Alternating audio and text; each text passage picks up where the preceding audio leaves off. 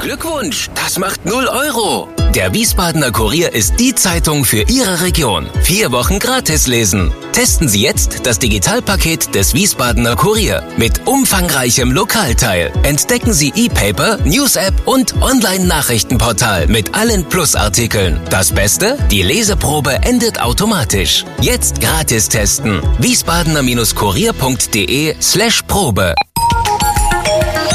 Wir sind VRM. Schröder trifft. Warum machen Sie, was Sie machen? Stefan Schröder, VRM-Chefredakteur, trifft in diesem Interview-Podcast spannende Gesprächspartner, die einen besonderen Lebenslauf, etwas Besonderes geschafft oder geschaffen haben.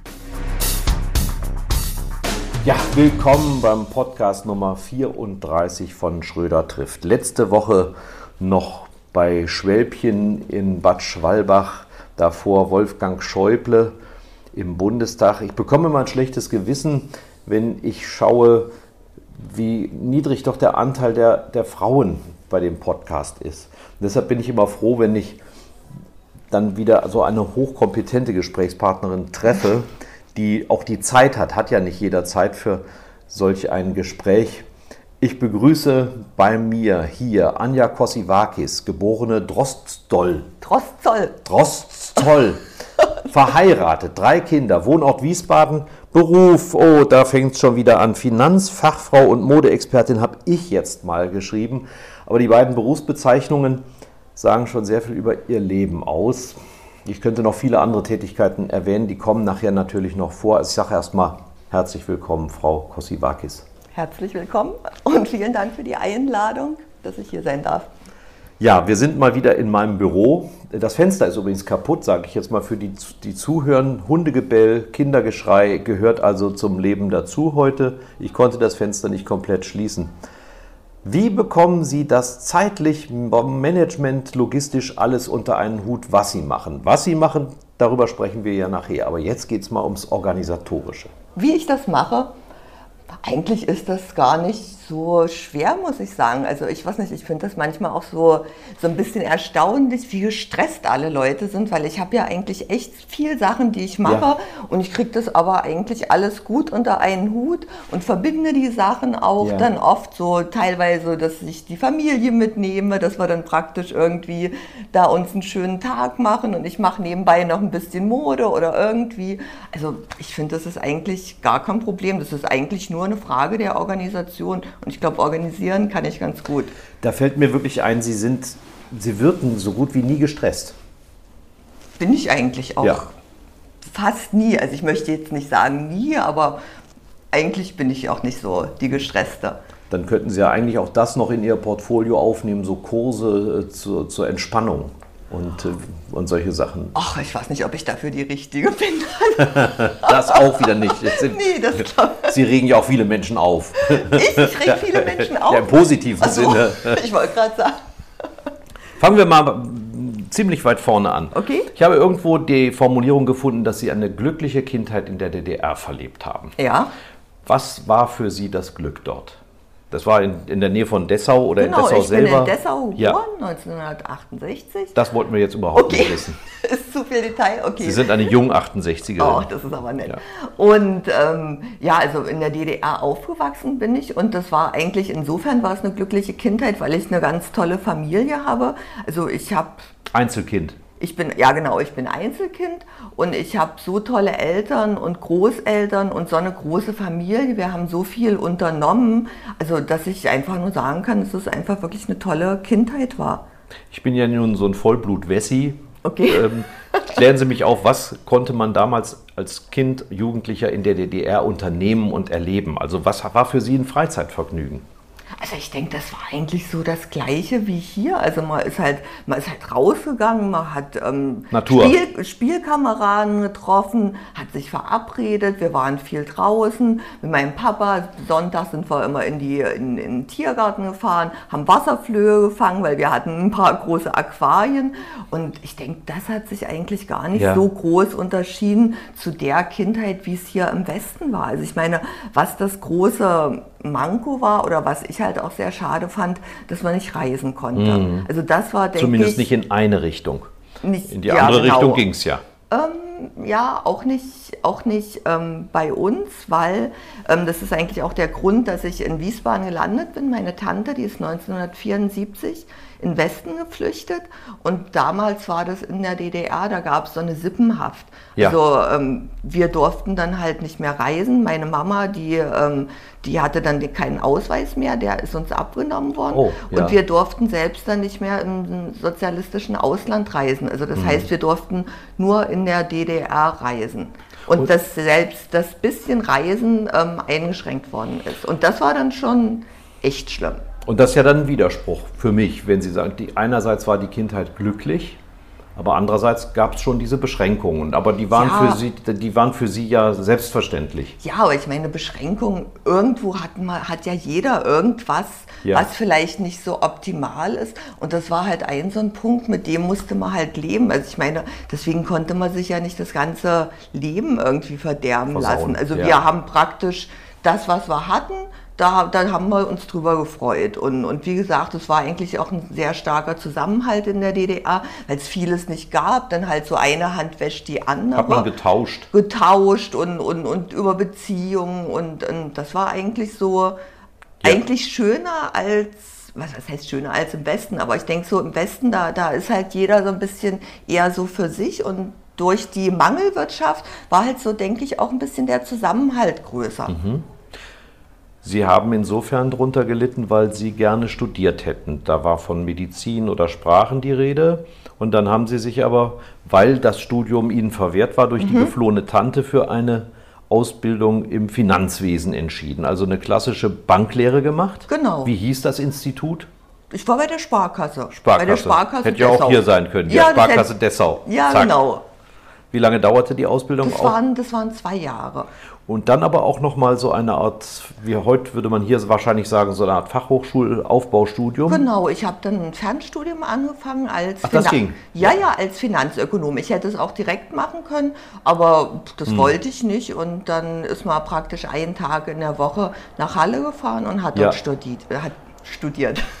ja, und, und was lernt man jetzt im Sozialismus über Finanzen? Ich will Sie nicht abfragen, weil ich bin selber ja im Rechnen extrem schwach. Ich wüsste jetzt auch gar nicht, welche Quellen das sind. Aber mir schwebt jetzt vor ein Bild, also das, was der Kapitalismus gewesen ist, das kann für Sie ja kein Thema gewesen sein. Nee, Kapitalismus war nicht so das Thema. Also in der Lehre war das eigentlich so, ich denke, da hat sich das auch nicht so doll unterschieden. Zinsrechnung ist überall wir gleich. Wir hatten Zinsrechnung und wie gesagt, als wir angefangen haben, der erste Tag in der Stadtsparkasse Dessau, da sind wir halt hingekommen und ich musste Auszüge sortieren. Und ich meine, mhm. das gab es ja. hier im Westen genauso. Oder was ich, also Anfang des Jahres, da kamen die Leute und haben uns ihre Sparbücher hingebracht, da mussten wir Zinsen eintragen. Ich muss sagen, das war halt hier, es war halt alles moderner. Ich habe dann bei der NASPA angefangen. Das mhm. war halt auch, das hat alles perfekt gepasst. Und ähm, da war halt, da hat man halt Computer und in, in der DDR, in Dessau, da hat man halt so riesengroße Bücher und da hat man dann so ein ganzes, äh, den ganzen Schrank voller äh, Zinsbücher und dann hat man halt nachgeschlagen. Es war halt hier alles einfacher und ja. moderner, aber so die, die Grundlagen jetzt am Schalter, die, die Sparkassenbücher, die Girokonten, das war eigentlich gleich. Jetzt möchte ich aber gerne mal wissen, wenn man da so Zinsen berechnet, wie wird man dann als Model ent entdeckt? Na, dass die Zinsen und das meine Banklehre, das hat ja nichts Da kam also nicht der Günter Rössler in die Filiale, weil er sich da seine Zinsen hat ausrechnen lassen, sondern nee. einer der bekanntesten Fotografen der DDR damals hat sie entdeckt ja, was heißt entdeckt? Also das mit der Sparkasse, das war eine Sache und ähm, das mit dem Modeln, das fing so an. Ich war in, in Dessau unterwegs und da gab es so ein kleines Modelädchen und da war ein Zettel an der Tür. Wissen Sie noch, wie das Modelädchen hieß? Die Och, haben ja immer so lustige Namen. Nee, ne? nee, ich weiß gar nicht, ob ja. das einen Namen hatte irgendwie. Und da stand Verlag für die Frau, das war so DIN A4, also das war echt nicht groß. Verlag für die Frau sucht Models oder Fotomodelle hieß das ja so damals in der DDR. Und da war ich 16 und dann habe ich gedacht, ach, das ist ja eigentlich cool, da schreibst du jetzt mal hin, schickst ein Foto mit. Ja, und dann habe ich erst mal eine Weile nichts gehört. Ja. Und dann hatte ich irgendwann, haben wir ein Telegramm bekommen. Ein Telegramm. Ein Telegramm, also weil Ja. in der DDR, also wir hatten... E-Mails gibt es nicht. E-Mails gab es nicht. Wir hatten nicht mal ein Telefon, also Ja. das, das gab es auch nicht. Und dann hat man halt ein Telegramm bekommen. Und dann stand, bitte Verlag für die Frau anrufen. Und dann habe ich in der Sparkasse gefragt, weil wir hatten ja kein Telefon, Ja. ob ich dann da mal anrufen darf. Und dann haben die gesagt, ja klar. Und dann habe ich eine Einladung zum, ähm, zu Probeaufnahmen bekommen. Ja, Und- Casting. Ja, Casting, das gab es ja damals auch noch nicht. Und dann bin ich nach Leipzig gefahren und das war dann eigentlich so echt cool. Also der Günter Rössler war dann da und eine Moderedakteurin und er hat mich gesehen und hat da gesagt, sagt er, da braucht man eigentlich gar keine Fotos zu machen. Sagt er, das, das sehe ich schon. Dann hat er gesagt, naja, komm so fürs Protokoll, mach mal halt so ein paar Ja. Fotos. Und dann hat er die Fotos gemacht. Ich bin mit dem Zug schön wieder nach Hause gefahren. Und dann war zwei Jahre lang habe ich nichts gehört. Nichts gehört. Nichts gehört, nee. Also irgendwie kurz danach haben die gesagt, ich wäre aufgenommen in die Datei. Ja. Und das war's dann. Ich dachte, naja, war vielleicht doch nicht so doll die Fotos oder irgendwas. Und dann kam wieder ein Telegramm. Ähm, ich bin eingeladen zu meinem ersten Fotoshooting. Und da war ich dann halt natürlich schon happy und habe gedacht, oh, wie cool. Und das war halt eigentlich insofern ganz ähm, gut. Wir hatten in der Sparkasse, ähm, hatten wir mittwochs, hatten wir bis 12 Uhr nur gearbeitet. Das war so der kurze Tag. Ja. Und dann habe ich gesagt, okay, am Mittwoch kann ich kommen. Dann habe ich mich in den Zug gesetzt und dann war ich, na, nach einer Stunde war ich dann in Leipzig und dann, das war irgendwie so echt. Eine so, andere Welt, oder? Was war Das war eine andere Welt, wo Sie dahin gefahren sind, von der Sparkasse zum Fotografieren. Nee, das war jetzt nicht so eine andere Welt. Also War nicht sehr es- schillernd. Nee, nee schillernd war es überhaupt nicht. Da kann ich nachher noch was zu erzählen. Aber es war so nett. Also ich bin dann halt in den Verlag für die Frau gekommen und dann haben die gesagt, ach, also Anja, schminken brauchen wir dich gar nicht. Du bist so der natürliche Typ. Und dann haben, wir, haben die gesagt, so, jetzt packen wir da den, das war so ein kleiner Bus irgendwie. Dann haben die den vollgepackt mit ein paar Klamotten, mit einer alten Gitarre, mit so einem alten Korbstuhl. Und dann bin ich mit dem Günter Rössler und mit der Redakteurin sind wir in so ein ganz kleines Örtchen gefahren, Höfgen hieß das. Und da war so ein kleines Häuschen und dann hat er gesagt, so, hier machen wir jetzt die Fotos. Und dann hat er da seinen alten Stuhl hingestellt Ja. und dann hat man da die Gitarre an die Wand gestellt. Ja, und so hatte ich dann mein erstes Fotoshooting und das war halt wirklich super, super schnell. Der Günter Rössler, der hat halt, ich habe das ja noch nie gemacht, so ein Fotoshooting, Ja. aber so als Mädchen, das hat man ja eigentlich auch in sich. Posing hat man immer drauf. Ja, ich habe Fotos gefunden, als ich klein war, so vier, fünf irgendwie. Da habe ich mich dann schon da so, so gut hingesetzt Aha, und so. Und ja. da, da hat mein Papa so, da stand dann so Anja Studien und da hat man schon gesehen, dass ich mich da nicht so ganz doof anstelle. Und jedenfalls nach einer Stunde hat man das dann alles im Kasten. ja. Und das ging halt wirklich schnell. Der hat so pro Motiv vielleicht zehn Fotos gemacht. Und das war damals schon für die Zeitschrift Modische Masche? Ja, modischen Maschen, genau. Und ähm, ja, dann bin ich wieder nach Hause gefahren. Und dann irgendwann, dann hatten die aber schon meine Telefonnummer dann von der Sparkasse und dann kam ein Anruf. Ja, die Fotos, die sind so gut geworden, also ähm, dass, dass ich praktisch auf den Titel kommen Das soll. Covergirl. Ja, genau. Und dann habe ich, dann habe ich gedacht, oh Mann, das, das ist Der ja Durchbruch. Ich, naja, was heißt der Durchbruch? Ich habe mich halt einfach gefreut. Und dann bin ich nochmal nach Leipzig gefahren und dann haben wir praktisch das Titelfoto dann ähm, praktisch nochmal nachfotografiert. Ja, ja. ja, und das war dann halt echt super cool, als dann so die Zeitung erschienen Haben ist. Sie so wie beiläufig die Zeitschrift dann in der Sparkasse fallen lassen? nee, Nein, das ach, nicht. Quatsch, nee, das nicht. Aber das, das war dann halt schon ähm, was Besonderes. Wissen Sie noch, was Sie dafür bekommen Ja, haben? das weiß ich. Ich habe sogar die Abrechnung noch. Also man hat 20 DDR-Mark bekommen Mhm. für das erste Foto, für jedes weitere 15 und für das Titelbild 35 Mhm. Mark. Wissen Sie noch, was Sie als Sparkassenlehrling Ja, bekommen haben? äh, nee, als Lehrling, Lehrling weiß ich jetzt gar nicht mehr, das war nicht so viel. Aber ich weiß, das erste Gehalt, das waren so 600 Mark. Mhm. Also dann war verhältnismäßig das mit den 30 D-Mark nicht so der Brüller, oder? Nee, das war nicht der Brüller. Das war halt auch gar nicht so wie hier, Ja. dass, dass man jetzt irgendwie, dass man sagt, ich bin Model oder so. Das war jetzt War ja kein auch, Beruf. Das war auch nichts Besonderes. Ja, und, und die, anderen, die anderen haben auch alle so gearbeitet.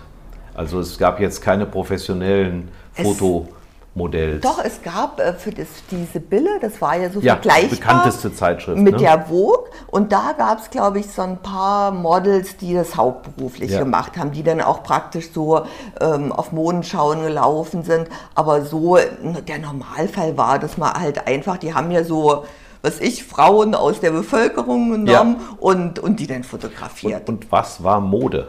Was war, irgendjemand musste doch die Trends setzen. Wie kam das? Was haben Sie da für Klamotten angezogen? Na, die waren nicht immer so schön.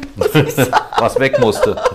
nee, nicht was weg musste. Also ich meine, es war halt insofern ganz toll. Deshalb war das auch so beliebt, die modischen Maschen, weil in, den Kaufhäusern gab es halt nicht so schicke Sachen. Das war halt irgendwie nicht so schön und nicht so individuell. Und deshalb hatten diese Modezeitschriften in, der DDR, ähm, waren die auch so beliebt, weil da waren dann halt die Strickanleitungen, Es war wie Burda-Moden, wie ja? Bordermoden, genau. Und, und dann konnten die Leute sich das nachstricken. Ja. Und das ist auch wirklich sehr gut angenommen worden. Und Sie haben einen bestimmten Typ getroffen. Also ich weiß noch, Kati Witt, das schöne Gesicht des Sozialismus. Mhm. Gab es auch so einen bestimmten Typus Frau oder Kindfrau, den man dann in der DDR schön fand? Auch Schauspieler, was waren da Idole auch auf Ihrer Seite? Haben Sie jemanden nachgeeifert? Nee. Also wie gesagt, so Kathi Witt, die war ja nachher so wirklich so bekannt, aber ich habe da jetzt irgendwie Ja. keinem nachgeeifert und also so Idole hatte ich jetzt in der DDR auch nicht, weil ich muss so auch zu meiner, was heißt zu meiner Schande stehen, wir hatten halt das Glück, wir hatten ja halt auch ähm, Westfernsehen Ja. und ich habe gar kein Ostfernsehen geguckt, also Und wen fand man da toll im Westen? Wir reden jetzt über die 80er Jahre.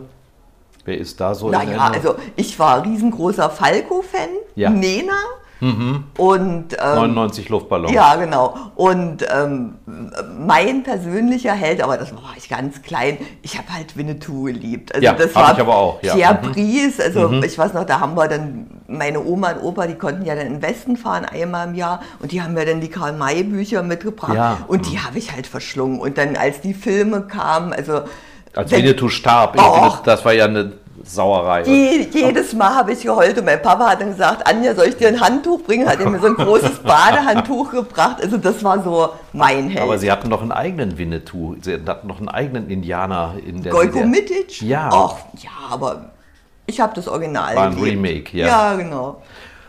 So schön es in der DDR war, um den 9. 10. November 89 haben sie die DDR verlassen und sind, wenn ich recht informiert bin, ausgerechnet am 11. November in Wiesbaden gelandet. Genau, also das, das war eigentlich so ganz, ähm, noch eine ganz lustige Geschichte. Wir waren am 9. November, waren wir eingeladen bei Freunden und ich war sowieso schon irgendwie so ein bisschen auf dem Absprung, weil irgendwie sind alle Leute so geflüchtet und, und ich habe halt auch überlegt, gehst du jetzt weg oder, oder und dann wollte ich eigentlich über, über Ungarn, über die Tschechei flüchten. Also praktisch an dem Wochenende. Und dann waren wir bei Freunden eingeladen, aber meine Eltern, die wussten nichts davon. Ich war ja auch, also wie gesagt, Einzelkind. 21, ja. Und, und dann habe ich gedacht, also das, das kannst du denen jetzt auch nicht, nicht sagen. Und dann sind wir am 9. November, waren wir bei Freunden eingeladen. Wir saßen da nett beim Abendbrot. Und auf einmal kam der Opa rein und sagte, die Mauer ist aufgegangen. Und wir haben den Opa so angeguckt, haben uns angeguckt, haben wir gesagt, jetzt fängt der Opa aber an zu spinnen, ja. Ja. Und, und der hat es aber auch gesehen, ja, weil er haben gesagt, das geht doch gar nicht. Er hat gesagt, doch, guck, macht mal einen Fernseher an. Und dann haben wir die Bilder halt, ach, ich kriege da immer noch Ja. eine Gänsehaut, wenn ich dran denke. Und dann haben wir einen Fernseher angemacht und das war dann halt, das war dann echt irre. Also das Ja. war, das war so toll und damit hat ja eigentlich nie jemand gerechnet. Und dann am nächsten Tag habe ich zu meinen Eltern gesagt, also ich will zu meiner Tante fahren, ich will nach Wiesbaden und dann musste man sich irgendwie halt anstellen und brauchte einen Stempel. Und dann hat mein Papa gesagt, sagte Anja, das, da, da, da kommst du eh nicht dran. Da bin ich auch dann irgendwie in der Mittagspause da hingefahren, da zur Polizei, wo man sich den Stempel holen konnte und da war Riesenschlangen. Und dann In ich Dessau war das alles noch. in Dessau. Und dann habe ich gesagt, nee, das geht nicht. Und dann habe ich gesagt, ach, ich fahre abends einfach los und das wird schon irgendwie klappen. Die haben gesagt, das wird dann großzügig gehandhabt. Und das war dann halt noch so ein bisschen so eine blöde Situation. Ja. Da hatte ich dann halt noch so ein bisschen Clinch mit meinem Papa. Wir haben uns irgendwie nie gestritten, ja. Und, ähm, ja, und dann habe ich mich halt abends in Zug gesetzt Ja, und dann am 11.11. war ich dann Hier, hier in und da war Wiesbaden. nichts an der sogenannten Grenze, hat keiner mehr geguckt, oder? An der DDR-BRD-Grenze war da die, nochmal eine die Kontrolle. Züge, die waren so voll. Also ich saß, das, das war schon echt eine abenteuerliche Fahrt. Also ich saß praktisch zwischen den Zügen in diesem, in diesem Ja. Gang, wo das dann immer so wackelt, so in diesem Übergang. Da saß ich halt die ganze Nacht und also das war jetzt nicht sehr komfortabel. Echt ein Opfer. Ja, aber das hat man ja gern gemacht. Wie wirkte denn Wiesbaden auf Sie? Hatten Sie, Sie hatten ja ein Bild vom Westen durchs Fernsehen und auch durch die Verwandten, Mhm. durch Großeltern, aber was war das? Ich meine, November ist jetzt nicht der schönste Monat, auch in Wiesbaden nicht, aber war das jetzt wirklich eine, eine Wunderwelt, die sich hier auftat oder eine Ähm, Enttäuschung? Also ich muss sagen, ähm, ich, ich fand es schön. Also ich, ich, mich hat das halt wahnsinnig gefreut, dass ich hier in Wiesbaden war. Aber ich war jetzt nicht so, so verwundert, dass ich so gesagt habe, oh, toll, und was ist denn das alles irgend, Ja, irgendwie? ist es. ähm, ich, ich, wie gesagt, ich fand es schön. Aber mich hat es jetzt nicht aus Ja. den Socken gehauen. Aber ich muss sagen, ich bin jetzt eh nicht so ein Mensch, der jetzt sich so leicht beeindrucken lässt. Ja. Das ist vielleicht auch so ein bisschen so in, in Bezug auf die Mode oder irgendwas. Das Geheimnis Ihres Erfolges und Rezeptes, ne? Ja, genau. Also was, was ich beeindruckend fand, muss ich sagen, als ich dann so in den Geschäften war, so über das Angebot. Hm. Ja. Also das, das hatten wir natürlich nicht in der DDR. Und dann ging es nahtlos in die nassauische Sparkasse. Ja, ich muss sagen, das, das ging so schnell, weil das war so, in der DDR war das ja wirklich so, da ist einem ja so der Westen so verkauft von, oh, der Kapitalismus, Ja. das ist böse. Raubtierkapitalismus. Und, und, und es gibt so viel Arbeitslose und, und das war ja eigentlich so ein, was heißt ein schlimmes Bild, aber die haben es einem ja nicht gut dargestellt. Aber durch das Westfernsehen hatte man ja da auch mehr Informationen. Und das war dann eigentlich so ganz cool. Ich bin hier angekommen am 11.11. und dann bin ich mit meiner Tante, das war, das, es hat auch alles irgendwie so, so gut funktioniert irgendwie. Das war echt cool. Mein, mein Cousin, der hat mich abgeholt in Wiesbaden vom Hauptbahnhof und dann haben wir eine kleine Stadtrundfahrt gemacht und meine Tante, die haben in Schierstein gewohnt. Und dann sind wir praktisch so hinten über das Märchenland Ja. von hinten nach Schierstein reingefahren. Und dann sage ich so, ach guck mal, da ist ja eine nassauische Sparkasse. Und dann sagt er noch so, ach Anja, als ob die jetzt auf dich gewartet haben. Aber ich gesagt, man kann ja mal fragen irgendwie. Naja, und dann bin ich am Montag, haben wir ein Konto eröffnet mit meiner Tante und dann ist ja das so, so diese allgemeinen Fragen, also was ich, Adresse und, und Beruf und habe ich gesagt, ja, ich bin Finanzkauffrau und ähm, braucht ihr nicht jemand? Ach, ja. Und dann, das war damals, na, also ist ja egal, ich will jetzt keine Namen nennen. Und dann sagte die nette Dame am Naspa-Schalter, ja, wir brauchen wirklich jemanden. Ach. Und gab mir die Nummer vom Personalchef. Ja, und dann sind wir nach Hause und dann hatte ich so, habe ich gedacht, okay, habe ich da angerufen, bei der NASPA, bei der Volksbank und dann noch bei der Mainzer Volksbank. Und das, das war echt so cool. Ich hatte drei, drei Zusagen und ja. drei Vorstellungsgespräche. Und dann bin ich in die NASPA gegangen und hatte ein nettes Gespräch. Das war alles super. Also es war auch gar kein Problem mit meinen Zeugnissen. Also das habe ich dann praktisch von der IHK noch anerkennen lassen. Ah ja, das wurde- Und, und dann, dann konnte ich konnte sofort anfangen. Und dann hatte ich, und habe ich gesagt, oh, ich habe noch so ein paar Sachen zu erledigen, weil also ich, man muss ja dann, was ich, Ausweis beantragen und so. Und dann habe ich am 1. Dezember saß ich schon in Schierstein am Schalter. Nein. Doch. Eigentlich wollte ich noch erstmal so ein bisschen so. Haben Begrüßungsgeld ausgezahlt. Nee, das So nicht. Das gab es ja woanders. Das gab es Ja. nicht bei der NASFA, aber ähm, das ging echt Ja. super schnell. Und Sie haben auch gar nicht so viel umlernen müssen. Das war ja unser Thema gerade. Gar nicht. Ja, da sind die Gesetzmäßigkeiten immer die gleichen, wenn man eine Sparkasse als Arbeitgeber hat. Wie gesagt, es war halt alles moderner. Wir hatten, wir hatten Computer. Also in der DDR musste man halt dann, wenn man Kasse gemacht hat, dann musste man halt alles noch eintippen in einen Taschenrechner und so. Ja. Und da hatten wir halt einen Computer und das war halt Ja. alles einfacher. Schon weit. Wir machen jetzt auch nochmal einen weiten Sprung. Sie haben sich fortgebildet, auch da wieder, Bankakademie. Genau. Haben Ihren Mann kennengelernt in der Zeit. Ja, genau. Und das hat ja auch eine, eine wichtige Bedeutung. Sie sind, glaube ich, heute auch in einem Unternehmen zusammen. Ja, also das ist äh, jetzt, jetzt nicht mehr, aber wir hatten zusammen ähm, praktisch, ich war ja dann lange in der NASPA bis zur Geburt meiner Kinder, dann bin ich in Mutterschutz gegangen und ich muss sagen, ich habe das also so genossen, also Ja. so äh, mit den Kindern. Also wie gesagt, ich habe ja auch drei Kinder bekommen und als dann der Mutterschutz vorbei war im Jahr 2005, da bin ich dann praktisch in die Firma ähm, von meinem Mann und seinem Partner eingestiegen. Also Personal- und Unternehmensberatung. Personal- und Unternehmensberatung, genau. Ja, ja. Und war dann praktisch für, die, für den Bereich Finanzen verantwortlich als Headhunterin, also Mhm. für ein paar Personal gesucht für Banken und Versicherungen und habe dann aber auch ähm, viel ehrenamtlich gemacht und Öffentlichkeitsarbeit. Und das hat mir dann auch sehr viel Spaß gemacht und da hat sich ja dann auch ganz viel ergeben. Ja, das ist jetzt so eine, so eine Schwellensituation. Da sind Sie, glaube ich, vielen auf die Nerven gegangen. Warum? Ne?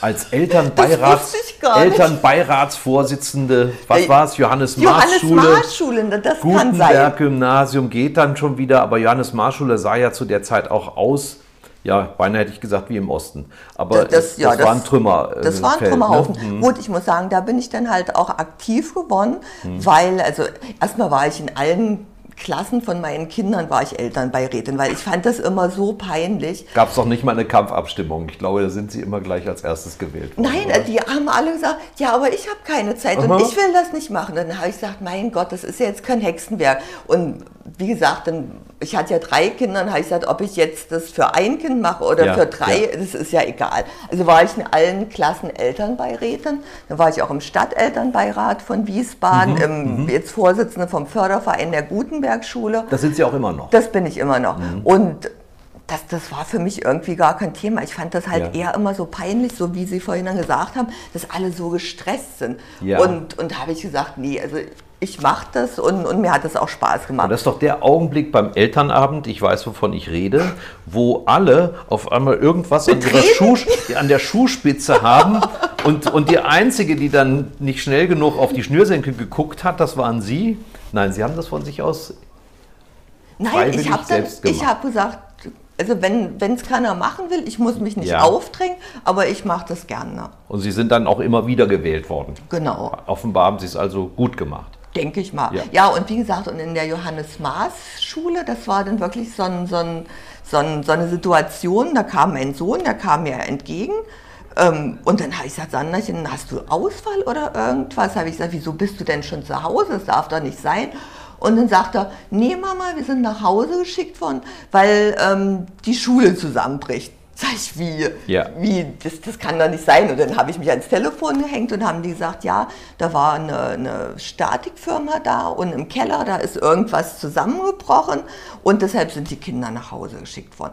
Und dann war das so ein Dann Zeitpunkt, aus, ja. wo ich gesagt habe, nee, jetzt muss mal was tun. Und dann bin ich ähm, in die Schule und ähm, habe mit der Frau Schneider-Vetter, das war die damalige damalige Direktorin, haben wir uns dann getroffen und beraten und haben wir gesagt, so, jetzt werden wir mal protestieren, jetzt, jetzt ziehen wir mal zum Rathaus und ich war mit der Frau Schneider-Vetter, ich weiß auch nicht, in jeder Sitzung, wir waren im Rathaus beim Ja. Ausschuss für Schule und Kultur und was weiß ich irgendwo. Und ich muss sagen, das hat dann richtig was gebracht. Und das war für Sie eine Bestätigung, wenn ich jetzt so lese, Sie sind heute mit dabei oder schon länger UNICEF. Haben, machen da Öffentlichkeitsarbeit. Daraus hat sich entwickelt Kindernothilfe. Also es ist sehr stark fokussiert auf Ihre positiven Erfahrungen mit den Kindern und in der Kinderarbeit. Und was hat Sie dann motiviert, bei der UNICEF, bei der Kindernothilfe mitzuhelfen? Da ging es ja dann nicht mehr um den Fokus Wiesbaden, sondern genau im das Gegenteil praktisch in der dritten Welt im Wesentlichen. Also UNICEF, das hat sich praktisch eigentlich so ergeben, weil unser alter Nachbar, der war ähm, Chef von, von Procter Gamble und ähm, der ist dann in, in Ruhestand gegangen. Und dann hatte er praktisch eine neue Aufgabe gesucht, weil er gesagt hat, also so aus, aus, aus dem Wirkungskreis dann aufzuhören und dann nichts mehr zu machen.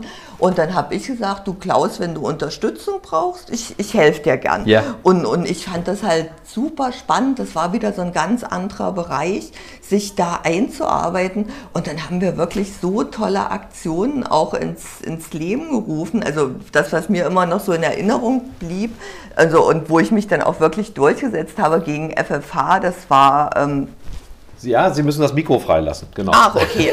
ähm, da gab es praktisch so eine UNICEF-Aktion, das hieß Schulen für Afrika.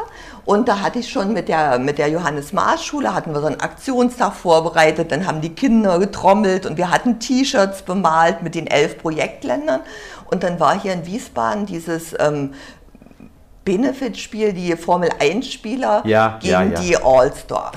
Und dann, haben, und dann haben die UNICEF gefragt, ob die praktisch da ähm, Die. Einlaufkids sein Die. Mhm. Einlaufkids. Und dann hatte ich die Idee, weil ähm, FFH, die wollten einfach praktisch das verlosen, Mhm. dass die Kinder sich bewerben und das sollte verlost werden. Und dann habe ich gesagt, das ist doch eigentlich cool. Elf Fußballspieler, elf Projektländer. Und, Ja. dann, und dann haben die gesagt, nee, das ist eigentlich eine coole Idee. Und dann haben wir zu Hause nochmal, ich weiß, das war eine riesen Malaktion, weil die Schulkinder, die wollten alle ihre T-Shirts behalten. Und dann haben wir gesagt, jetzt müssen wir nochmal 22 T-Shirts Oh nein, ja. mit den Fahnen bemalen. Also dann hatten wir Ja, da die Plättchen ja, und dann ja. haben wir Angola und die ganzen Fahnen da bemalt und dann sind die Kinder dann, und da hatte ja der Kurier, hat man ja dann auch noch aufgerufen Natürlich. zu so einer Aktion, dass die Kinder Bilder malen konnten.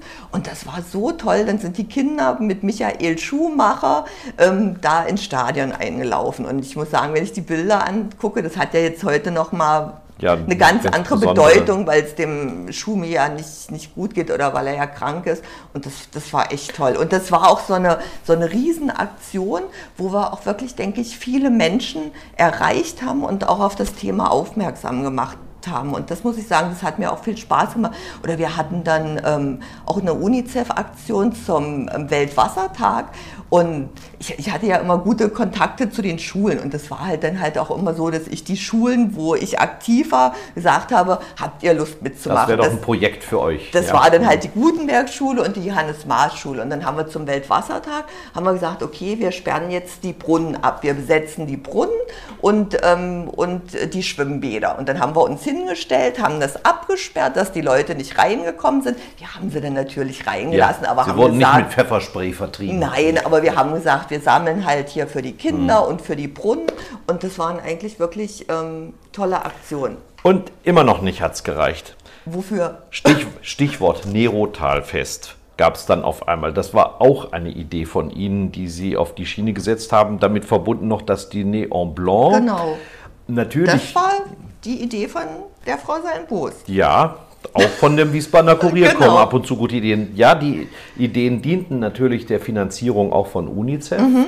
Aber das Nerotalfest, wenn Sie sagen, in der DDR gab es mehr Zusammenhalt, dann hat vielleicht die Nostalgie, die guten Gedanken aus der Zeit gewirkt und Sie haben, als Sie dann frisch ins Nerotal zogen, gedacht, hier muss auch irgendwas her, was Gemeinschaft produziert oder was war Ihr Motiv damals? Das war, also eigentlich war unser Nachbar ein bisschen so dran schuld. Der hatte mir erzählt, dass es zum 100-jährigen Jubiläum, da gab es ein Fest. Ja. Also 100 Jahre Nerotal und da gab es so ein großes Fest. Und da habe ich gedacht, schade, das, das hast du verpasst. Das, Ja. da, war ich, da war ich nicht da. Und dann, dann ist in dem Jahr, als das, also, ähm, als das Nerotal-Fest das erste Mal stattgefunden hat, da ist halt so viel, es war dann 111 Jahre Nerotal. Und da ist so viel gemacht worden. Da ist der Kiosk neu gemacht worden, da haben die den Mhm, stimmt. Teich neu Der angelegt. Kunstsommer. Genau, und dann habe ich gedacht, habe ich so an die Stadt geschrieben und habe gesagt, das wäre doch eine gute Idee, wenn wir das mit so einem schönen Fest feiern würden. 111 Jahre Nerotal. Und dann kam eine Mail und haben sie gesagt, ja, Frau Kossivakis, das ist eine gute Idee, kommen Sie doch mal zu uns. Und dann bin ich ins Kulturamt eingeladen worden und haben die gesagt, ja, dann machen Sie doch mal. Ja, mhm, schön. Okay, und dann habe ich gedacht, Da haben naja, Sie nicht gewusst, auf wen Sie sich einlassen. Und dann habe ich gesagt, ich habe sowas ja noch nicht gemacht. Und da habe ich gedacht, du kannst es ja mal probieren. Und allen, denen ich das so erzählt habe, die haben gesagt, Anja, du bist doch verrückt, du kannst doch jetzt nicht alleine so ein Fest machen. Habe ich gesagt, ich kann es doch mal probieren. Oh ja, und dann, dann ging das halt los. Ja. Und dann habe ich halt gemerkt, dass das halt echt viel, viel Arbeit ist. Aber Sie haben auch dann Helfer gefunden, die Sie unterstützt haben, nicht unbedingt bei der Stadt. Nee, Eher im das war eigentlich so, ähm, Die One-Woman-Show. ja, genau. also Ja.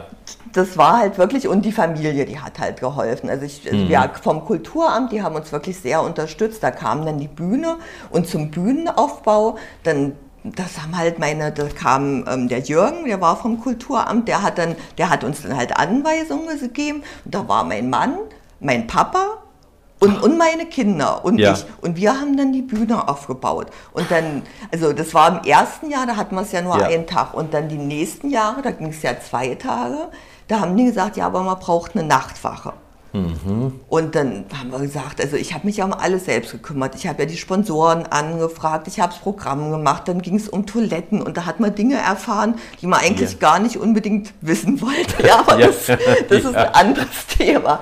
Und ähm, haben wir gesagt, nee, Geld für die Nachtwache haben wir nicht. Und dann hat mein Papa gesagt, sagt er, ach Anja, ich, dann mache ich die Nachtwache. Und dann haben meine Kinder gesagt, oh Opa, dann wollen wir mit dir übernachten. Und dann habe ich gesagt, ach, also da habe ich auch kein gutes Gefühl. Und dann habe ich gesagt, okay, dann übernachte ich auch mit. Und dann kamen Freunde und dann war das so ein richtiges Happening. Und dann haben wir praktisch so mit zehn Leuten Die Nacht durchgemacht. die Nacht durchgemacht und die Bühne bewacht. Spitze. Bevor wir zum zweiten Teil kommen, wo es dann auch vor allen Dingen um das Thema Modebetrieb geht Mhm. und der ganze, das ganze Star-Getue, kommen wir zur wichtigen, gefürchteten Rubrik, die Oh je. heißt Auf ein Wort. Auf ein Wort deshalb, Frau Kossivakis, weil ja man gespannt. die sechs Fragen, die ich jedem stelle, möglichst kurz beantworten Oh je, soll. das wird Die schwierig. gehen durch Mark und Bein. Das Sind Sie heißt be- auf ein Wort, wie viel darf ich dazu sagen? Ein also Wort? im, im günstigsten Ja, Fall nein? ein Wort, aber ich darf Sie beruhigen, alle 33 Vorgänger haben es nicht geschafft. Okay, Vor was haben Sie am meisten Angst? im Moment Corona. Was ist Ihnen eine Sünde wert? Was Süßes. Jetzt kommt eine super Frage für Sie. Jeder Mensch ist eitel. Woran erkennt man das bei Anja Kossivakis? Ich bin eigentlich nicht eitel. Ich habe kaum einen gefunden, der gesagt hat, dass er eitel ist. Aber gut. Welcher Mensch ist Ihr Vorbild? Vorbild habe ich in dem Sinne gar nicht. Was hätten Sie beruflich auch gerne gemacht, statt dem, was Sie heute tun? Hm, Vielleicht so hauptberuflich Model im, Ja. im Westen. Also, Ja. also das wäre schon toll gewesen. Gibt es da ein Vorbild? Also Na eine, gut, die es das- besonders gut gemacht ja, hat? Claudia Schiffer. Claudia Schiffer, ja. Ja, ja, das, das, ist, die ist ja die Inkarnation. Die Hm. Deutsche und, Ja. und die hat ja keine Skandale, die hat halt ihre Jobs gut Ja. erledigt und ja. Ihr größter Wunsch fürs Alter. Einfach gesund bleiben und dass der Familie gut geht, ja. Ich dachte, sie ist Model. Nee, Gibt es doch auch tolle Models. reicht's auch. Ja. Wieder so ein Sprung in der Biografie. In der DDR, Teil der schönen Welt, auch ein Gesicht der DDR. Ja, wie eines der gefragtesten Models wird da immer geschrieben. ja, aber das war halt, Das ist Marketing. das, das hat irgendeine Zeitung geschrieben. Also ich meine, wie gesagt, es gab in der DDR, Ja. gab es ja nicht so viel und ich war dreimal hintereinander, war ich auf dem Titel Ja. und damit waren wir dann schon irgendwie so ein Prominent. bisschen... Ja, prominent. Ich bin halt auch oft erkannt worden. Das Ja, war halt wirklich schon. so? Ja, ja, es haben ja viele gestrickt und so im Zug oder Ja. so. Und dann haben die gesagt, ach, ich, ich kenne doch das Gesicht, ich kenne das doch. Ja. Und das war dann schon wirklich so. Und dann kam in Dessau, dann kamen auch die, die Lokalzeitungen zu mir Ja. und die haben dann so ein Interview gemacht zu Hause. Dann hatte ich die modischen. Home Story. Ja, eine Home Story, so gab's. Das hieß ja damals noch nicht so. Hatte ich die modischen Maschen in der Hand dann und dann haben die mich interviewt. Dann hatte ich so auf Mondschauen bin ich gelaufen in Dessau. Mhm. Also da waren wir dann schon irgendwie so ein bisschen bekannt, aber kein Vergleich, wie das hier ist. Den Blick für die Mode, mein Eindruck, haben Sie gewonnen, weil Sie so gerne auch Ihre Kinder fotografiert haben. Da kamen, Das stimmt. Sie, da kamen Sie auf die, auf die Bilderwelt, aber auf der anderen Seite sozusagen der Linse und sind dazu dann auch wieder in den westlichen Modebetrieb eingestiegen. Ähm, das, das war eigentlich, also wie gesagt, so zur Fotografie bin ich eigentlich so durch meine Kinder gekommen. Als, als ich schwanger war und dann, da habe ich so kurz vor der Geburt vom Nico, habe ich gesagt, so jetzt brauche ich eine richtige Kamera. Ich hatte vorher halt so die kleinen Fotoapparate. So Klatsch, Klick, ja. ja, genau. Und dann hatte ich ja mein schönstes Fotomotiv, den Nico, und dann kam ja noch der Sander und die Tina. Und da habe ich praktisch... Nur weil Sie Motive brauchten, haben Sie die Kinder gekriegt. Nein, oh, Herr Schröder, nein, Quatsch. Nein. Nein, nein, das war andersrum. Und wie gesagt, dann hatte ich ja die Kinder und das, das hat mir dann so viel Spaß gemacht.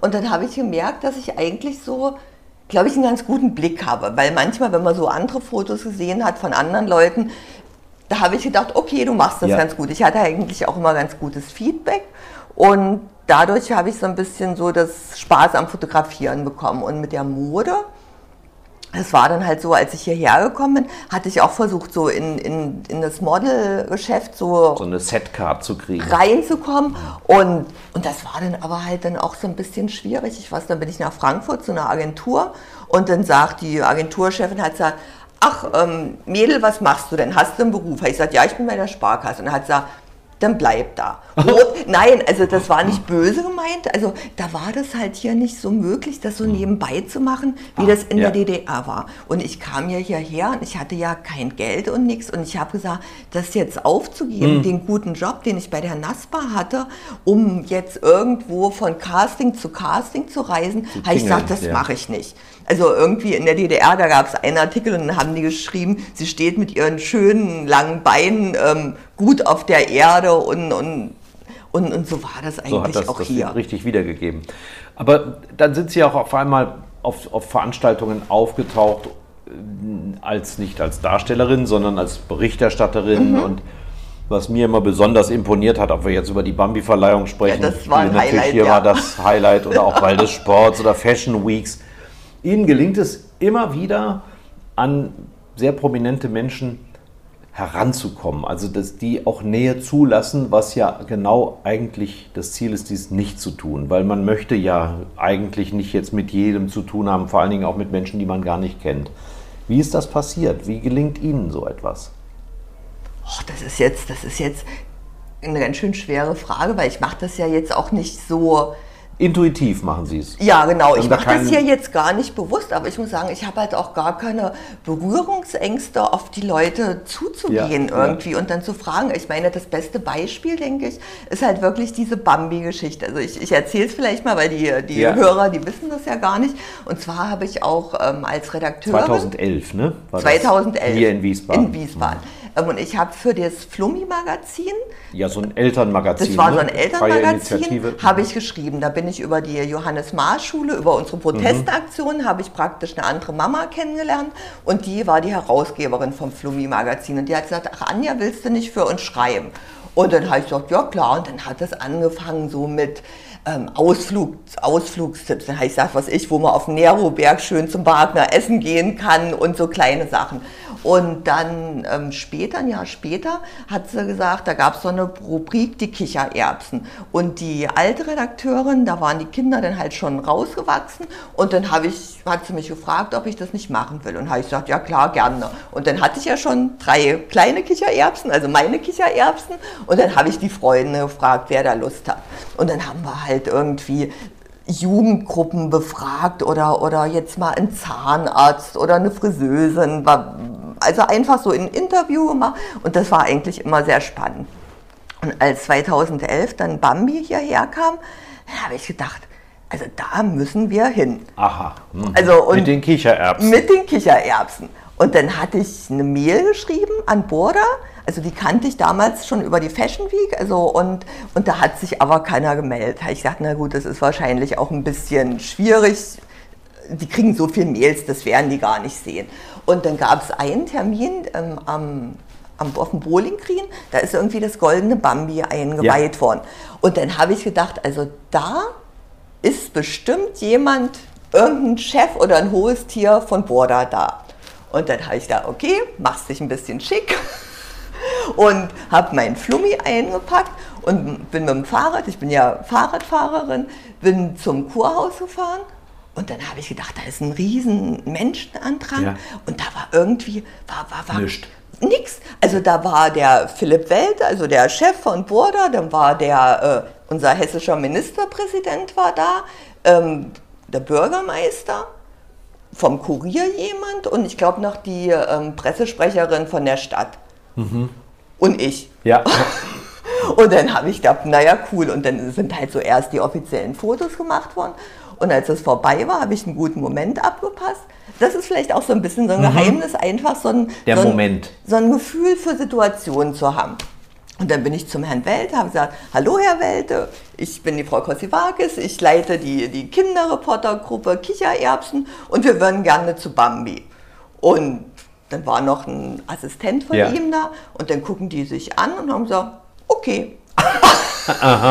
und, und dann hatte ich die Zusage und ich muss sagen, das, das war wirklich so das, das Erlebnis mit den, mit den Kindern, weil wir waren dann wirklich zwischen den ganzen großen Fernsehstationen, also die Frau Böhme war ja mit, ja. Als Reporterin vom Wiesbadener Kurier, genau. Genau. Mhm. Und wir standen dann zwischen ARD, ZDF, RTL und da standen die Kichererbsen und, und, und alle. Notierten. Und alle sind zu uns gekommen und das, das Ja. war echt, das war so ein Erlebnis. Ich weiß noch, dann kam Unheilig, also der Graf von Unheilig und der hat dann angefangen bei uns ähm, da sein Lied zu singen. Ja, Ja. also das, das, das, war, das war irre. Die Also, ganzen Promis tauchten also bei Ihnen dann ja, auf. und das war so schön. Ich habe gesagt, also die, die ähm, na, Kunder, die hatten so kleine Bambis gemacht. Ja, die Konditoreikunde. Ja, Mhm. Konditoreikunde. Und dann haben wir gesagt, habe ich die Bambis geholt und haben wir gesagt, wir verleihen unseren Kinder Bambi. Und dann haben Mhm. wir gesagt, also wen wir besonders toll finden, der hat dann einen Bambi bekommen. Und alle Promis sind dann zu uns Waren gekommen und haben Fotos gemacht. Und dann haben wir Fotos, ich weiß noch, mit Bushido. Das sieht aus wie so ein Familienfoto. Also der hat dann die Kinder auf den roten Teppich geholt Ja. und mit Ten Bensko, Frauke Ludowig. Und also das, Ja. das war irre. An andermal Und Justin Bieber, das war das Highlight. Wow, ja. Weil also er, er, der war ja die Hauptperson. Ja. Und, und als er dann kam und dann haben die Kinder der natürlich war noch nicht viel gerufen. älter als die Kichererbsen. Ein bisschen, ein bisschen. Und er kam dann zu uns und dann, dann sind, sind die Kinder fotografiert worden. Die waren dann in der Bunten, dann waren sie bei Exklusiv und also das, das, war, das war so toll und ich fand das so nett, weil ich mag das gar nicht, wenn die manchmal jetzt so über den Justin Bieber so schlecht berichten. Ja. Der hat einfach, der hat die Autogramme geschrieben und dann hat er einen Kugelschreiber mitgenommen Hm. und dann hat er das gemerkt und dann hat er den Kugelschreiber zurückgebracht. und ich, ich fand das so Ja. nett irgendwie. nicht wie selbstverständlich ihn eingesteckt. Genau. Und wer auch ganz glücklich war, das war Frau Scholz. Weil die war ja auch eingeladen, also unsere Kulturdezernentin. Scholz, Ja, ja. genau. Mhm. Und, und da kamen ja die ganzen Stars und dann haben die Fernsehsender gerufen, Justin und was Ja, ich ja. und Frauke und Silvi und alles Mögliche. Und bei Frau Scholz, da hat ja keiner, Hat keiner gerufen. Mhm. Und ich kannte sie ja durch die ganzen Schulaktionen. Und da habe ich gesagt, Kinder, kommt, wir rufen jetzt mal. Ja. Und, und das hat sie so gefreut, das hat sie mir hinterher auf einer Sitzung erzählt, sagt sie, sie war so stolz und das war so eine Freude, dass wir da sie gerufen haben. Also das, das war echt toll. Ein andermal haben sie festgestellt, Mensch, Königin Silvia kommt. Und dann heißt es, seien sie ganz schnell nach Hause und hätten sich einen blau-gelben Blumenstrauß besorgt. In den Farben Schwedens. Um Ja. sich dann an der Staatskanzlei anzustellen und der diesen Strauß zu überreichen. Da hatte ich mehrere so Erlebnisse. Das war halt, ich, ich bin in die Stadt gefahren und dann habe ich gesagt, was ist denn hier los? Und ich hatte das irgendwie gar nicht auf dem Schirm. Und habe gesagt, ja, hier kommt Königin Silvia. Und dann bin ich dahin und habe gesagt, ja, ähm, ob ich mich da hinstellen kann. Habe ich gesagt, ich bin ja Presse, ich bin für einen Kurier, Fashionbloggerin. Und stand ich auch erst eine Weile und irgendwann haben die gesagt, nee, also sie stehen aber nicht auf der Liste. Und das ist halt so das Ja. bisschen so das spießige Deutsche. Und dann habe ich gesagt, na okay, haben sie gesagt, sie können sich da drüben hinstellen. Und dann habe ich gesagt, nee, und dann, habe ich dann fährst du schnell nach Hause. Ich habe so ein schönes blaues Jackett. Und dann habe ich mir gelbe Blumen geholt. Und dann kam die Silvia raus. Und das habe ich bei Maxima auch schon mal gemacht. Aber da in blau-orange. Da war ich ganz in Orange. Ja. Also da hatte ich nämlich auch die Idee, da hatte ich nämlich den Herrn Beine angeschrieben, ob wir Den Max... Protokollchef, den wir auch schon im Podcast hatten. Genau, Mhm. den Herrn Bein und habe gesagt, das wäre doch schön, wenn wir mit unseren Kichererbsen, mit Maxima, das ist ja auch orange, mit der Nerobergbahn auf den Neroberg fahren und die interviewen. Und dann haben die gesagt, nee, das geht halt nicht und alles Ja. Mögliche. Und dann habe ich bei Maxima, habe ich gesagt, dann gehst du ganz in Orange hin. Und das war so lustig. Da habe ich mich noch mit dem Prinz gestritten. Also habe ich gewunken und dann kam der, der Wilhelm Alexander auf mich zu und hat da gesagt, Hat ja, er sie mit seiner Frau verwechselt? Nee, nee. Und ich wollte die Blumen geben und Ja. dann hat er gesagt, er kann sie seiner Frau geben. Ja. Und das, da gibt es sogar Fernsehbilder, das, der Hessische Rundfunk hat das gefilmt. Und da habe ich gesagt, nein, die, die gebe ich gebe nur, ich. Ja. nur ihrer Frau. Ja, dann habe ich Ja. die so weggezogen und, und dann kam sie halt auch. Und dann konnte ich mein schönes Foto machen, das wollte ich halt gern für meinen Fashion-Blog.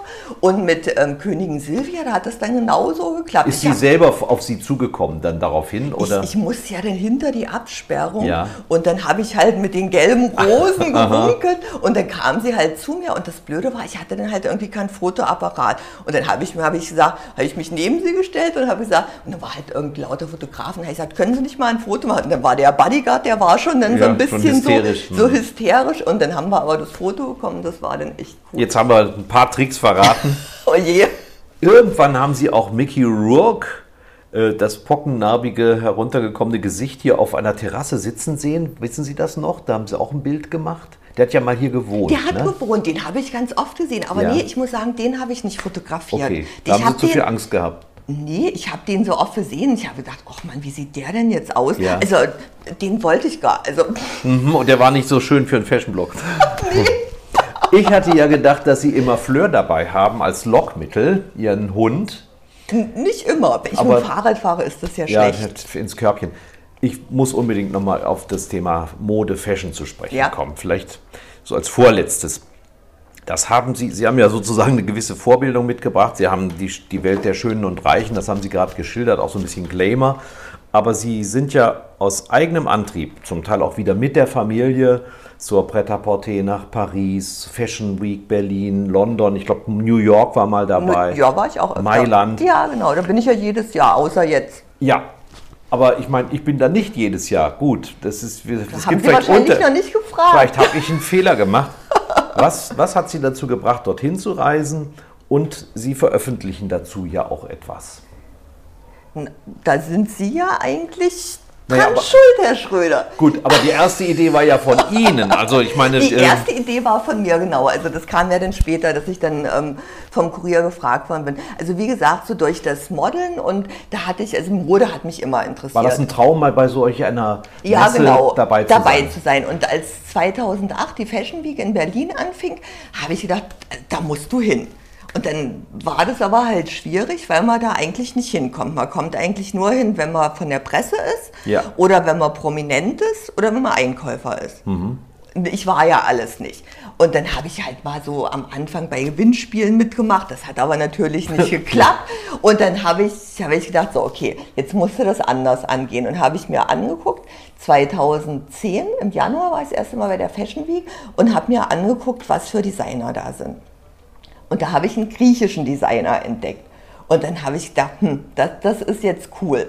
Und ähm, dann habe ich den einfach angeschrieben und habe Als gesagt, Kosivakis. ja, lieber Dimitri, ich, ich, ich, hab, ich komme aus dem Osten, ich habe für die modischen Maschen gemodelt und das war eigentlich immer schon so, ein, so eine Sache, wo dann alle so geschmunzelt Ja, so haben, hahaha, ja. so modische Maschen und aber die Fotos sahen ja cool aus, dann habe ich meine alten Fotos hingeschickt und habe gesagt, in der DDR, das war halt alles so improvisiert und ich wäre einmal gern bei so einer richtig tollen Fashion-Show im Westen dabei.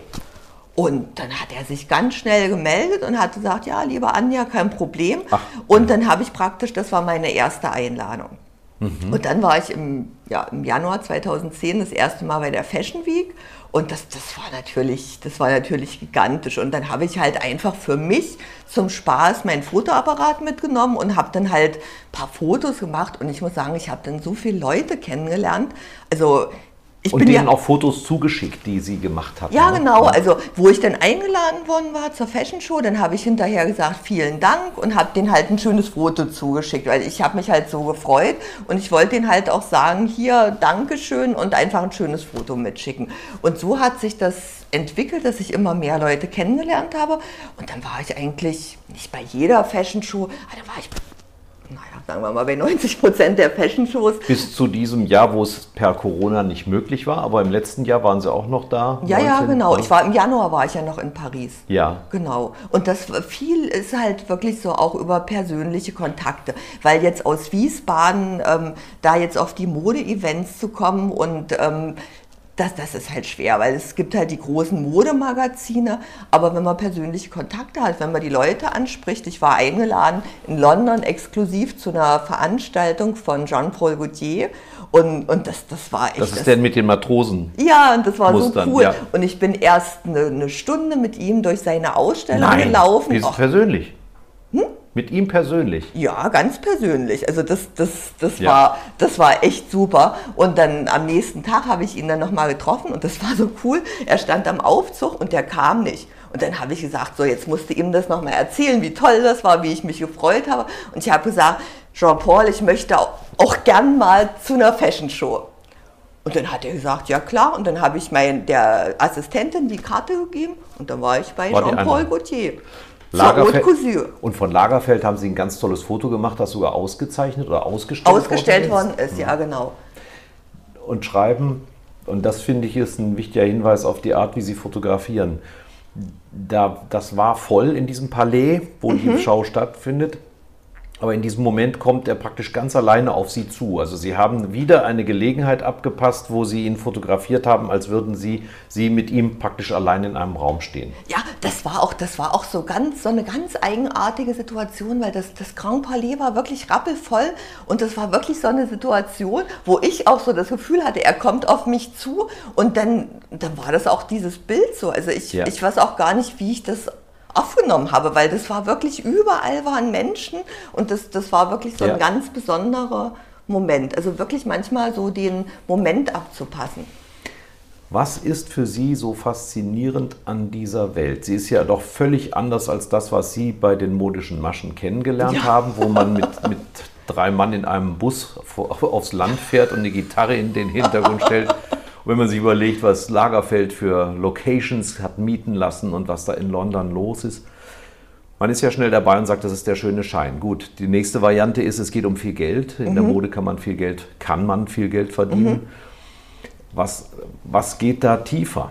Wo, wo erkennen Sie dann, für, weil Sie sind ja ein offenbar sehr ernsthafter Mensch, der sich auch viel Gedanken macht und nicht nur Gedanken macht, sondern viel auch Gutes tut mhm. für Kinder, für Menschen in Not. Und trotzdem gibt es die Begeisterung für die Welt des schönen Scheins. Wie geht das zusammen? Das muss ich ja nicht ausschließen. Also ich muss sagen, das gibt es ja ganz oft, dass jetzt gerade auch so, also ich meine, ich bin jetzt nicht prominent, aber so prominente Leute setzen sich ja ganz oft für, für gute Sachen ein. Und ja. ähm, das, das fand ich auch ganz toll, das hatte ich auch probiert, ähm, für UNICEF zu, in, in so, zu organisieren in Paris. Da gibt es die Designer und die kreieren für UNICEF mhm. Puppen ja. Und die werden dann versteigert. Also, und das, das bringt richtig viel Geld ein. Und da hatte ich so die Idee, weil ich ja viel Designer kenne, also jetzt halt aus, auch aus Deutschland, praktisch das in Deutschland zu machen. Aber das, das war dann halt sehr schwierig und das war jetzt nicht so einfach. Aber ich finde, das muss ich ja gar nicht ausschließen. Ja. Man kann ja was Gutes tun und. Und, und was nochmal zu dem Thema Mode, ich meine, das jedes Jahr neue Designs und neue Produkte ist das für Sie eine, eine Welt, in der Sie auch ja gerne gelebt hätten?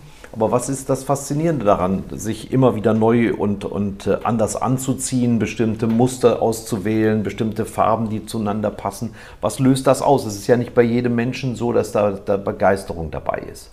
Also ich, ich denke so, für mich ist so die Faszination einfach so dadurch, dass ich in der DDR gemodelt habe und dass das praktisch alles so improvisiert war und dass das gar nicht so diesen mhm. Status hatte und, und dass ich es geschafft habe, so in diese Modewelt reinzurutschen und, und dass man sich auch kennt und die Leute kennen mich auch, ja, also und das, das finde ich, das ist so, so, so was ganz Besonderes, weil das ist ja wirklich eine ganz exklusive kleine Welt.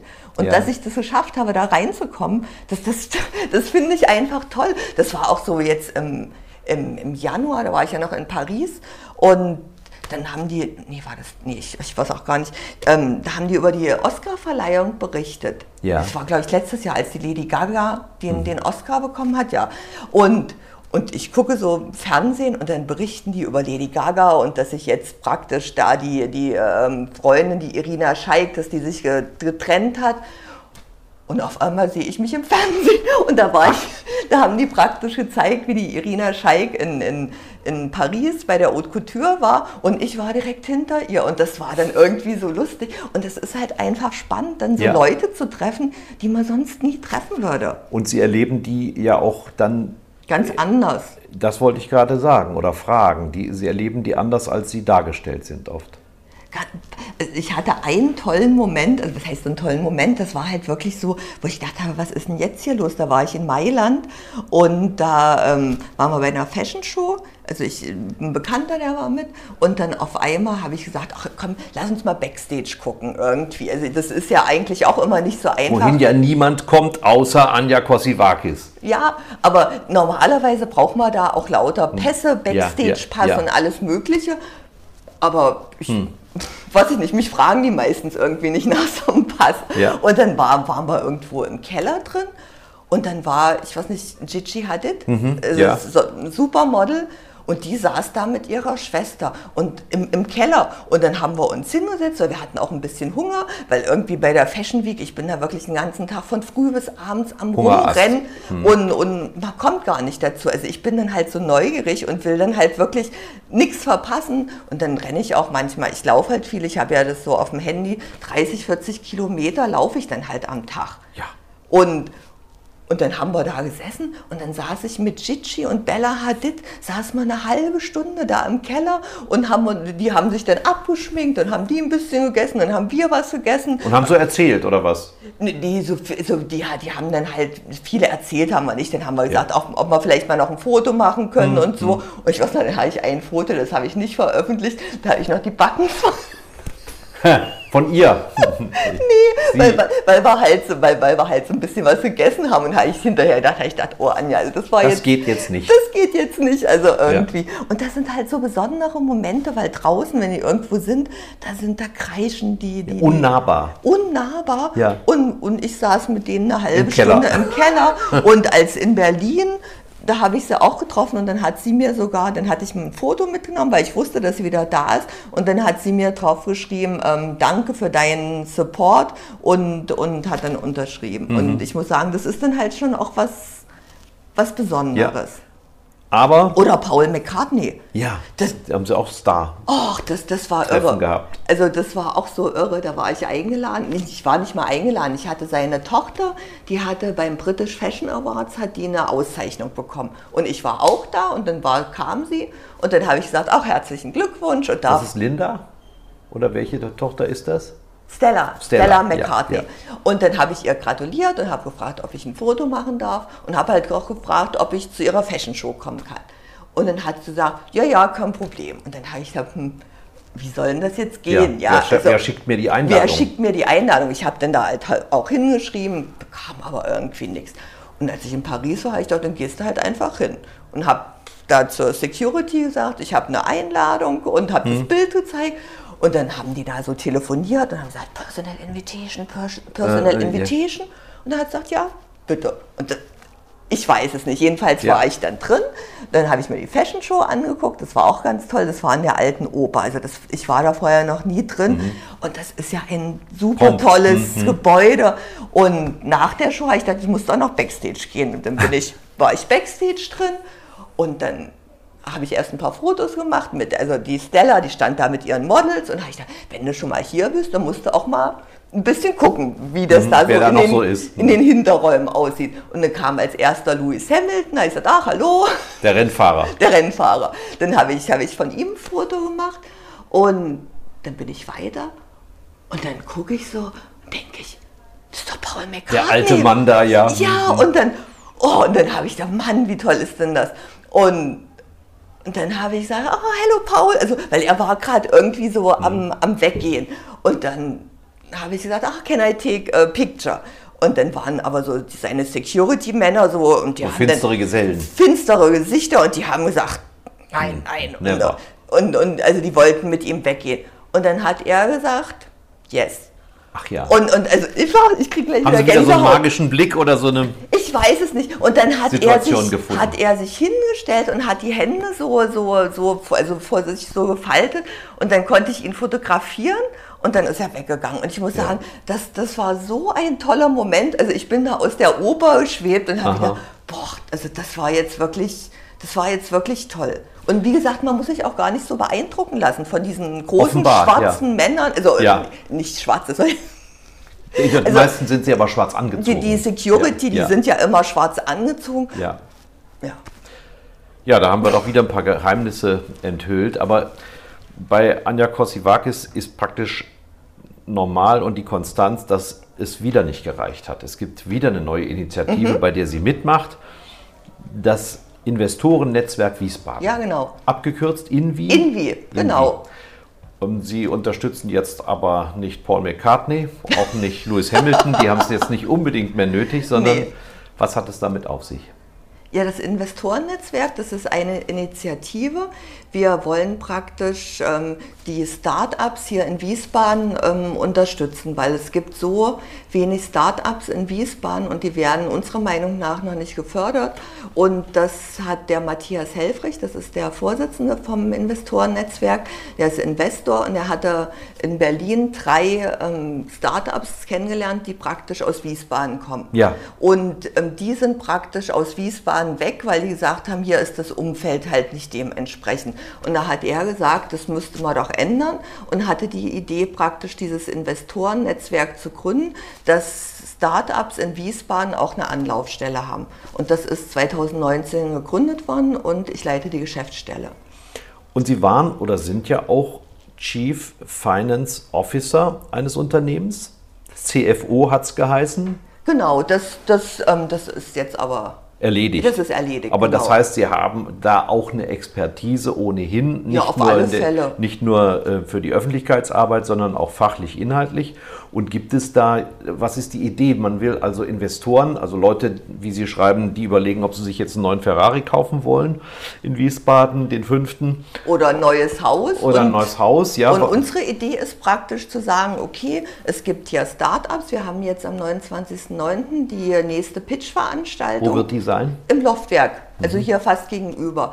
Und dass wir sagen, dass es einfach auch eine ganz tolle Idee ist, in, in, in junge Leute zu investieren. Und das ist ja auch so, dass man praktisch nicht nur das Geld gibt, sondern auch die praktisch unterstützt mit seinen Fähigkeiten, mit Ja. seinem Wissen. Und das ist ja auch für die Investoren, das ist ja auch was ganz Besonderes, so jungen Leuten zu helfen. Und Pitch bedeutet, es ist so eine, wie so eine kleine Messe. Die Höhle der Löwen ist das. Ja, das kennt ja keiner unserer Leser oder Hörer, Das weil das ja keiner? ein unseriöser Fernsehsender ist. Okay, War Entschuldigung. Spaß. Nein, aber tatsächlich kommt der junge Mensch, die, das junge Team und präsentiert die Idee. Genau. Und dann sitzen oder stehen äh, Menschen dort, die, äh, die sich überlegen, vielleicht in solch ein Start-up zu, investieren. investieren, genau. Und, und sie bilden praktisch den Rahmen dafür. Genau. Wir Programm. organisieren das. Ja.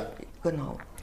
Auf wie viel Gegenliebe ist das bisher gefallen und gestoßen? Gestoßen. Also der Verein ist ja praktisch 2019 erst gegründet Ja. worden. Und im März sollte die erste Veranstaltung stattfinden und dann kam ja Corona. Ja, also dann, ah, ging, ja, dann ging ja praktisch gar nichts mehr. Und wir hatten dann im Mai ähm, 2020 unsere erste Veranstaltung. Und das, das war sehr, sehr positiv aufgenommen worden. Eine Frage muss ich noch loswerden. Ja. Das sehr beeindruckende Gespräch mit Wolfgang Schäuble endete damit, dass ich ihn gefragt habe, ob nach den vielen Dingen, die er erlebt hat, viele furchtbare, viele schöne, ähm, er immer noch die deutsche Einheit als das, als den Leuchtturm in seinem Leben bezeichnen würde, wie er das mal gemacht hat. Und er hat gesagt, ja, auf jeden Fall, das wird es immer bleiben. Wie ist das bei Ihnen? Für Sie ist das ja auch ein Wendepunkt gewesen. Der Fall der Mauer, vielleicht jetzt nicht der Tag der Einheit. Ist das bei Ihnen im Leben immer noch solch eine markante Stelle? Auf alle Fälle. Ja. Also ich muss sagen, das ist ja wirklich, also das ist auch für mich so ein Wendepunkt. Und wenn ich die Bilder jetzt sehe vom, vom 9. November, ich kriege da immer noch eine Gänsehaut. Ja. Das ist, weil man hätte nie damit gerechnet. Ich muss sagen, das, das, auch wenn ich in Paris bin oder irgendwas, ich bin so dankbar, dass ich das erleben darf, weil ich was, als, als ich klein war, ich stand dann in Berlin am Brandenburger Tor und Mhm. man hat da so, so hingeguckt und das war unerreichbar. Ich habe gedacht, okay, Ich stand ich 20 Jahre vorher auf der anderen Seite. das, das war schöner. Und man hat da so hingeguckt und hat gesagt, okay, das, da, da kommst du nicht hin, ja. Oder Ja. wie gesagt, wenn ich Rentner bin und dann vielleicht mit einem Krückstock und Ja. wenn ich jetzt in Berlin zur Fashion Week bin und ich laufe da durch das Brandenburger Tor Mhm. oder ich laufe nachts über die Champs-Élysées, das, das macht mich so glücklich und, und das, Ja. das ist einfach wirklich unbeschreiblich. Und Mach- ich bin da auch so dankbar. Machen Sie dann am 3. Oktober was Besonderes oder ist das wiederum ein Tag wie jeder andere für Sie? In diesem Jahr ist es ja auch nur ein Samstag. Also der 3. Oktober ist ja, ich meine, gut, da war der Tag der, der Wiedervereinigung, Ja, ja. aber für mich ist eigentlich so der, der Wendepunkt, das war Der der, 9.. 9. November. Ja, okay, gut. Den begehen Sie auch in diesem Jahr. Natürlich. Dabei wünsche ich viel Spaß. Vielen Dank, Danke. Anja Kosivakis. Ein Angebot der VRM.